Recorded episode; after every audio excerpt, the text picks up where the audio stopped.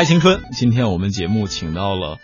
非常知名的音乐创作人，现在呢是在科技创业领域，请沈松沈老师来和我们大家打个招呼先。哎，大家好，听众朋友大家好，我是沈松啊。今天呢，沈爷来到这儿和我们分享他的人生经历以及创业故事。聊到人生经历，之前沈爷说到了时尚 Bazaar，呃，从事 marketing 的这样的一个岗位，后来呢就认识了华谊，然后呢就一不小心就涉足了，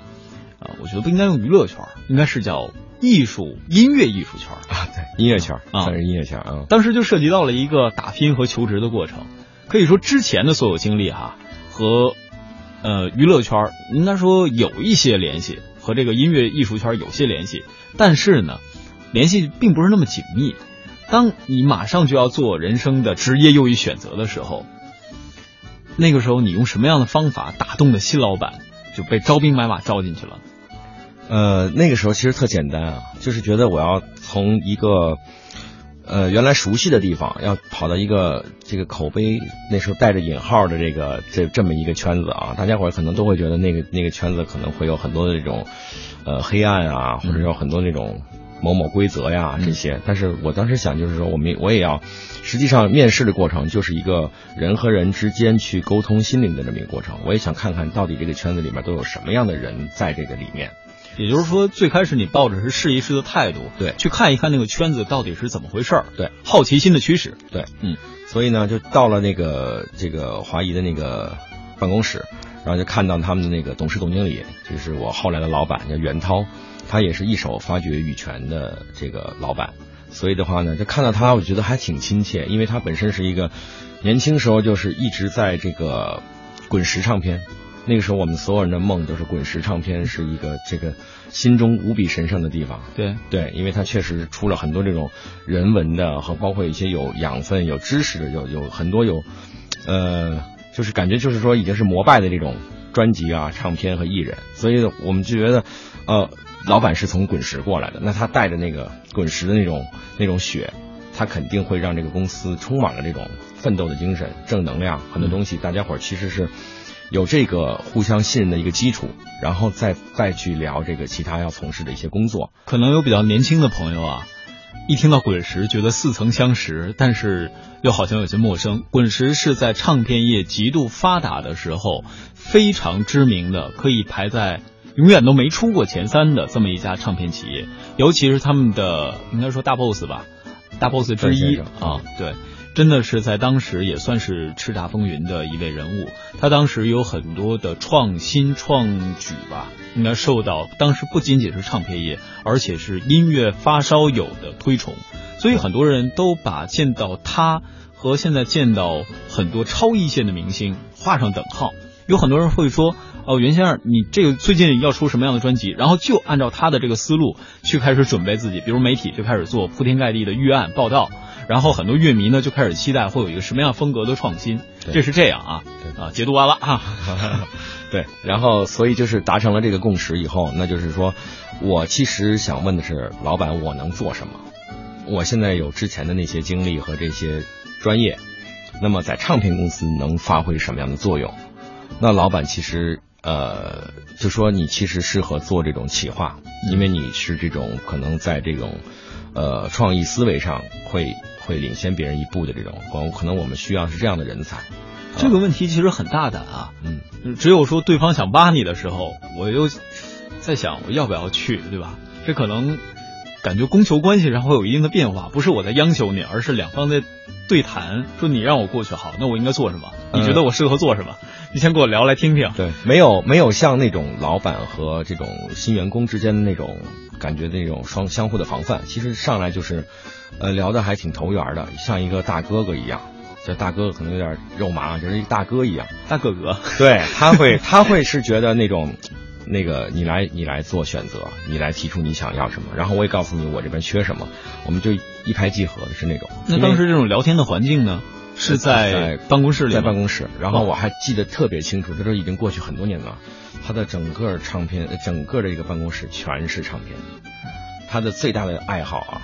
他应该花了几百万去在到香港的 HMV 这种店去买最正版的专辑。嗯，那个时候我看到他那个唱片的这个整个这个一一屋子唱片啊，嗯，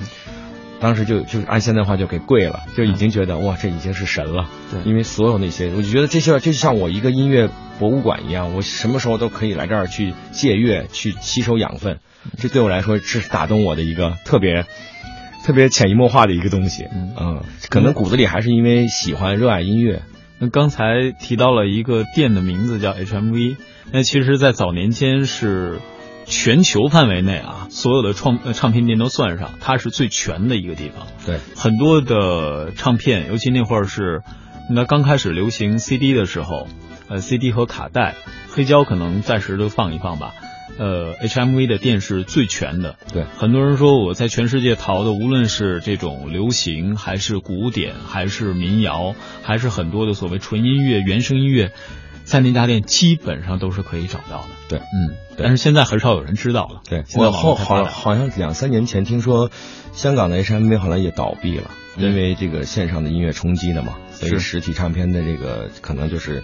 超负荷也没有办法去正常运转了，当时觉得还挺悲哀的。当时我记得我还分享到这个这个社交媒体去去去去这个哀嚎了一一顿。当时我们也专门做了一期节目，嗯去感叹了一下现在互联网对于整个各种行业的冲击，所以这后来又印证了史松沈老师的下一次转型转行，然后也印证了他第二次的创业之路。那么再说回到当时唱片业，这一次很不一样的对话，就导致了你决定加盟华谊嘛？对，因为那个时候，呃，袁总当时跟我讲的是说，我们公司会签全都是创作型歌手，全都是国内这个举足轻重的这些这些大腕儿，然后像玉泉啊、黄征啊，然后超载啊，因为这是这个战国时代跟滚石战士战国一起带过来的艺人，未来还会再去开发一些新的艺人，所以当时这些呃这些音乐人，当时我们也都是非常非常推崇的，相当于就是国内很多乐迷就是呃都会以他们为这个新专辑啊，或者说这个新的歌曲为风向标的这样的一些这样一些歌手，所以的话，我当时就。特别的开心，说这如果有这样的艺人，然后去服务于这样的艺人啊，那可能对自己真的是一个很大的提升。就是说，呃，全完全是抱着一个学习的态度，然后也是想接触幕后到底是怎么样一回事儿。大家伙其实对幕后都是一个有很神秘的这种，就是有有好奇心的，嗯。那是什么时候开始由规划的行业，也就是说企宣或者企划，演变到后来的金牌词作人，是吧？这个中间肯定是有什么契机，才能让你有这样的转因为变。呃，你在写企划案的时候，就需要对他的过去、现在和他未来想要达成什么做了解。嗯，六个关键字，对，就是你需要去了解艺人，他就是你的产品嘛。你你要打开产品包装，看到外面，看到内里面，还有看到想象中消费者听到的是是的时候的是他们是怎么样的认知，所以就是这个方向一定要准确的定出来，然后再会去根据这个方向，我们去填充这些呃肉吧，算是就是把它再丰满起来。嗯所以这个骨架框架是一定要在这个无数次的这种沟通和这种推翻之后，要确定下来的一个新的思路。那个时候正赶上羽泉也想转型，因为他前面商业非常成功，到零五年、零六年的时候，他们他们正好哥俩三十岁了，嗯，想做一张不一样的专辑应该是最美之前的那个时候。啊，没有最美是他的第一张，哦哦，之后就是他哥俩到零五年应该正好三十岁，嗯。所以他们想做一张专辑叫《三十》，纪念一下自己这个，所以就是很个人化的。老板也没有表示出强烈的这种对商业这块的考虑，就觉得呃尊重他们对音乐的这种态度，所以的话那时候我们做了一张这个不是很卖座但非常叫好的一张专辑，呃这张专辑其实可能内地很很少有人能听到，他做的基本上这个都是哥俩天马行空的一些对三十岁之前的自己的人生的一个回顾，很多歌曲其实现在拎出来再听都是精品。那时候我们就是带着抱着实验性的方式去做的这张专辑。那张专辑两个人都没有正露出正脸，我记得应该是拿了两个面具，两个面具把自己遮住。其实很多东西都是一些带有一些隐喻的。唱片的封面，唱片的封面，对，然后呃上面有一个鲜红的那个三十的这个中文的那个字，就写的非常的那个淋漓尽致，感觉是很痛快的那种，和过去做一个这种一个交代，就是那种感觉，承前启后的感觉。对，承前启后的感觉啊。嗯，这是你第一个非常成功的一个案例吗？呃，这是我合作的，就是呃进入到华谊之后做的第一个案子。嗯，然后同时还做了那个那时候把之前一个内地很有实力的一个女唱将叫李慧珍。嗯，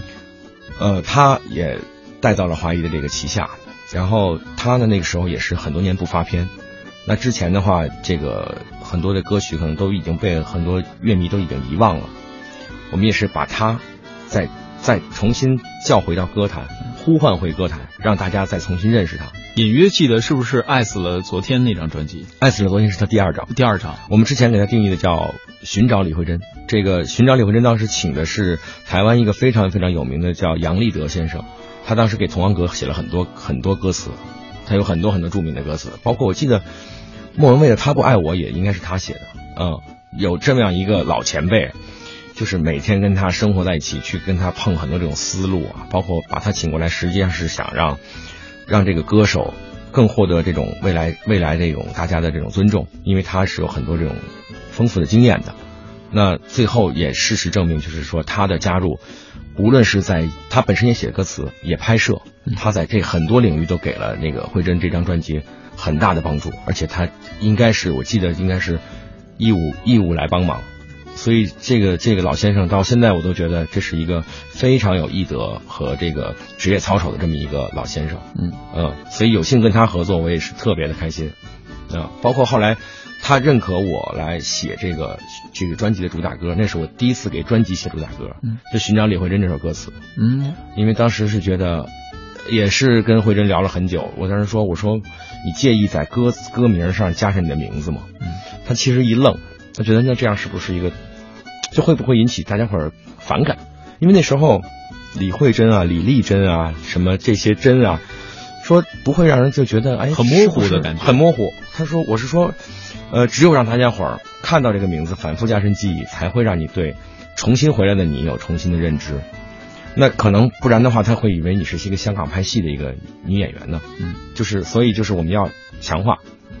然后用到寻找，那就是说，因为自己在之前可能就是迷失了，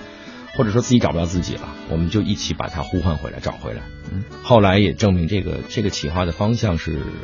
是 OK 的，应该是非常成功的。对对，因为在这张专辑之前，大家可能隐约的只听到过他的名字，但是对于他的音乐，嗯，可能没有那么深的印象。对。然后寻找李慧珍这张专辑呢，当时好像一下子就让他被很多的媒体，无论是电视还是电台，被重新记起。直到他爱死了昨天那首歌又重新开始被大家。